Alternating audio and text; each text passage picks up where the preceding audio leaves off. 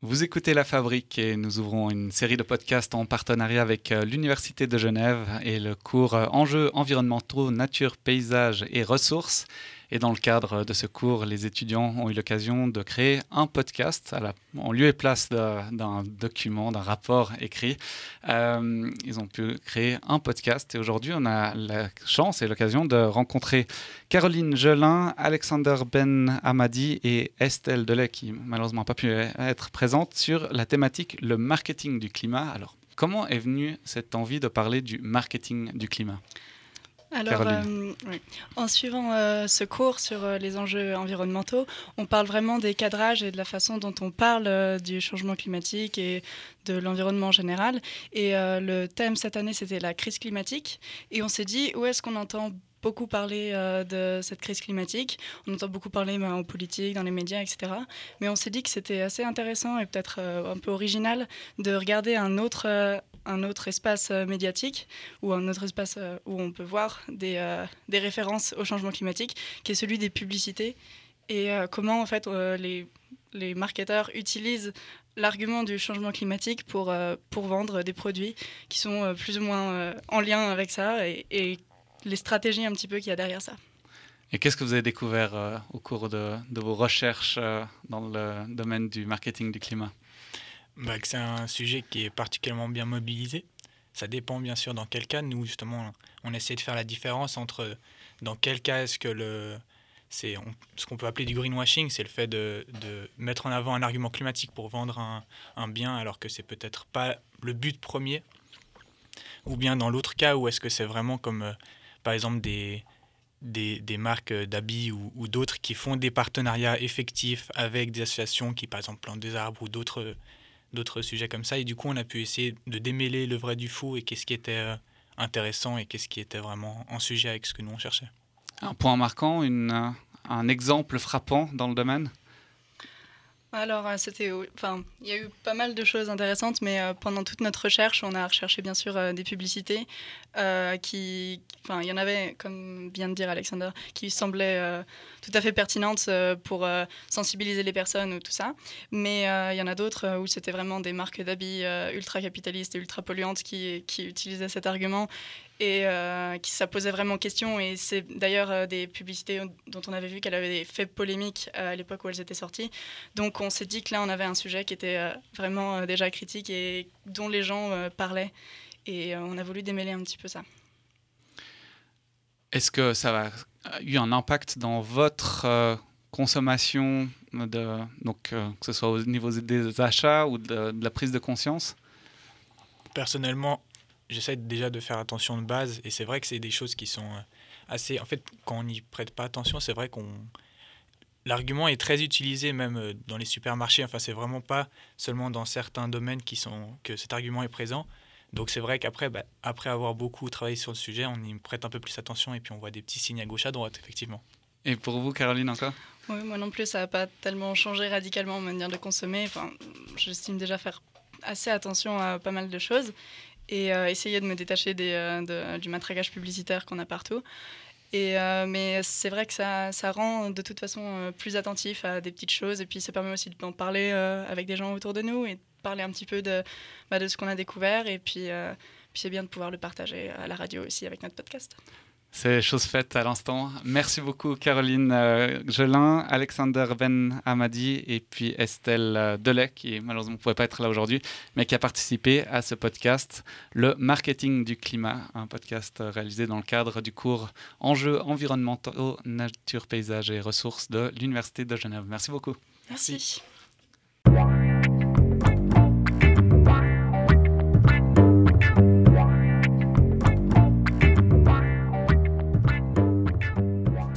Clairement, c'est, à mon avis, c'est, de l'ordre de la, psychologie qui est vraiment de la déculpabilisation de l'acheteur.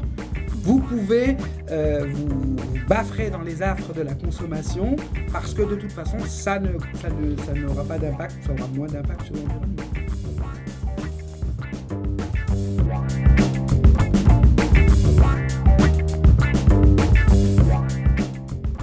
Salut à toutes et à tous dans l'épisode d'aujourd'hui, nous nous intéressons à un sujet qui est présent sur toutes les lèvres, celui du changement climatique. En effet, on en entend parler partout, chez les politiques, dans la rue, et désormais aussi dans les publicités. Les scientifiques nous alertent depuis longtemps sur l'ampleur de cette thématique, mais sa reprise par le marketing est relativement récente. Nous nous demandons donc aujourd'hui quelle place le marketing a dans les discours sur le changement climatique? Pourquoi l'utiliser dans une publicité? Quel est l'effet sur le consommateur Et surtout, comment cela influence-t-il notre perception du changement climatique? C'est ce à quoi nous allons tenter de répondre aujourd'hui en nous intéressant aux stratégies marketing mettant en avant le changement climatique, leurs origines et les risques qu'elles peuvent engendrer. Pour ce faire, nous avons rencontré trois intervenants, un membre du mouvement de lutte pour le climat, un professeur universitaire et un journaliste. Nous sommes Estelle Delay, Caroline Gelin et Alexander Benamadi. Bienvenue dans notre podcast Le marketing du climat.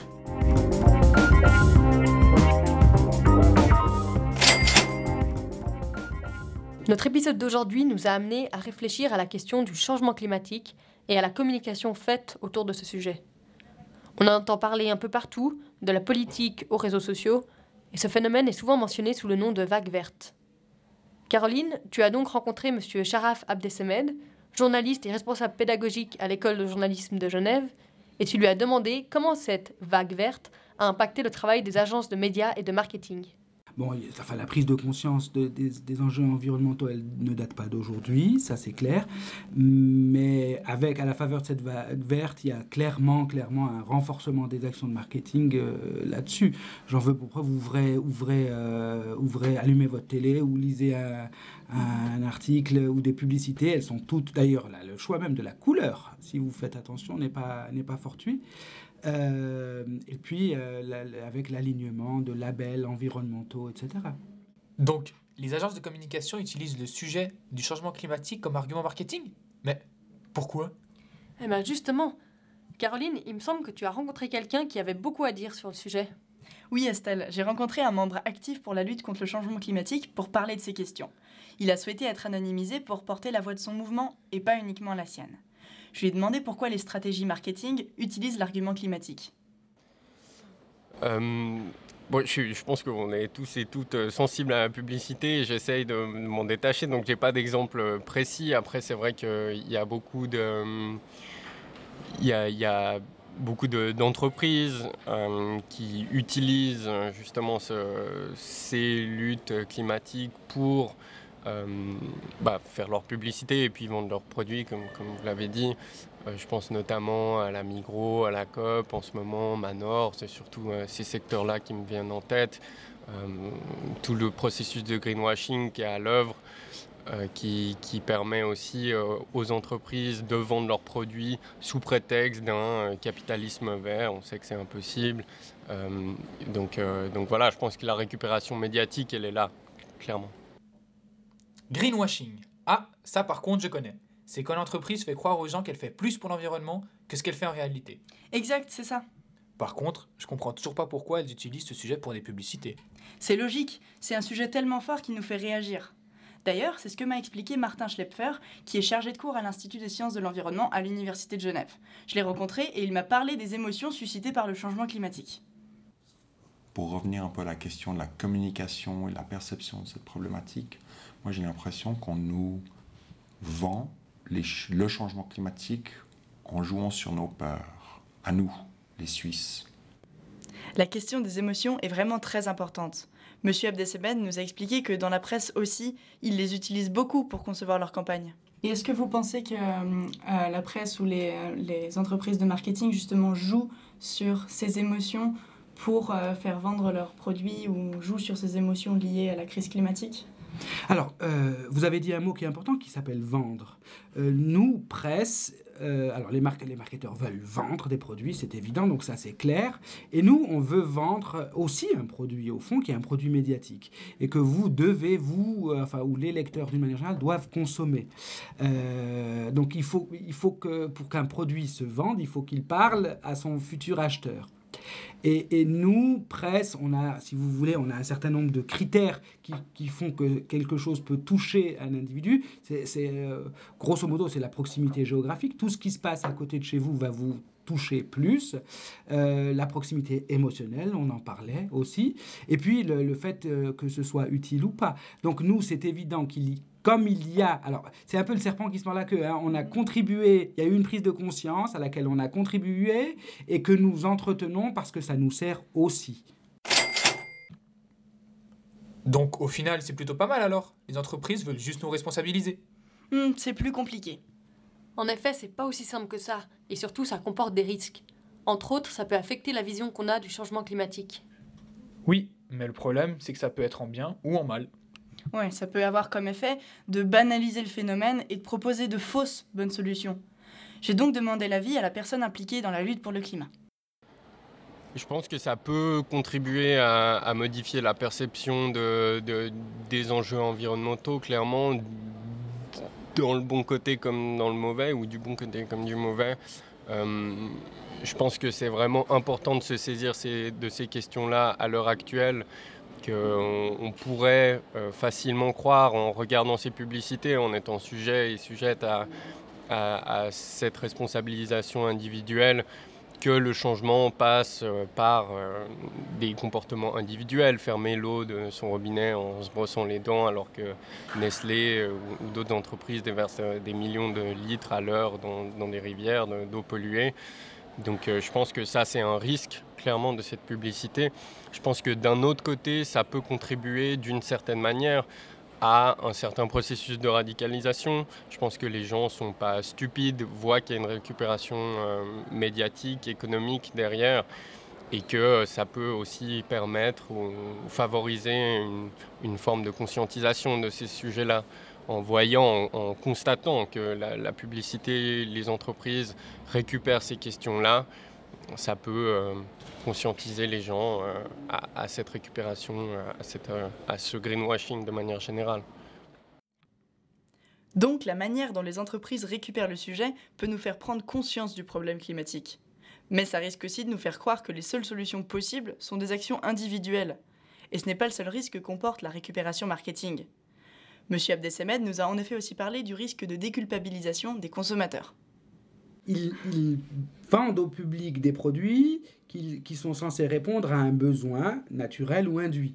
Voilà, après, est-ce qu'on a besoin du dernier smartphone? Je ne suis pas convaincu. Et pour ce faire, pour, euh, euh, pour euh, provoquer l'acte d'achat, parce qu'au fond c'est ça hein, que veut le marketing, ils vont déculpabiliser des, acheteurs qui auront été culpabilisés par ces actions de, de, sensibilisation et par cette prise de conscience-là.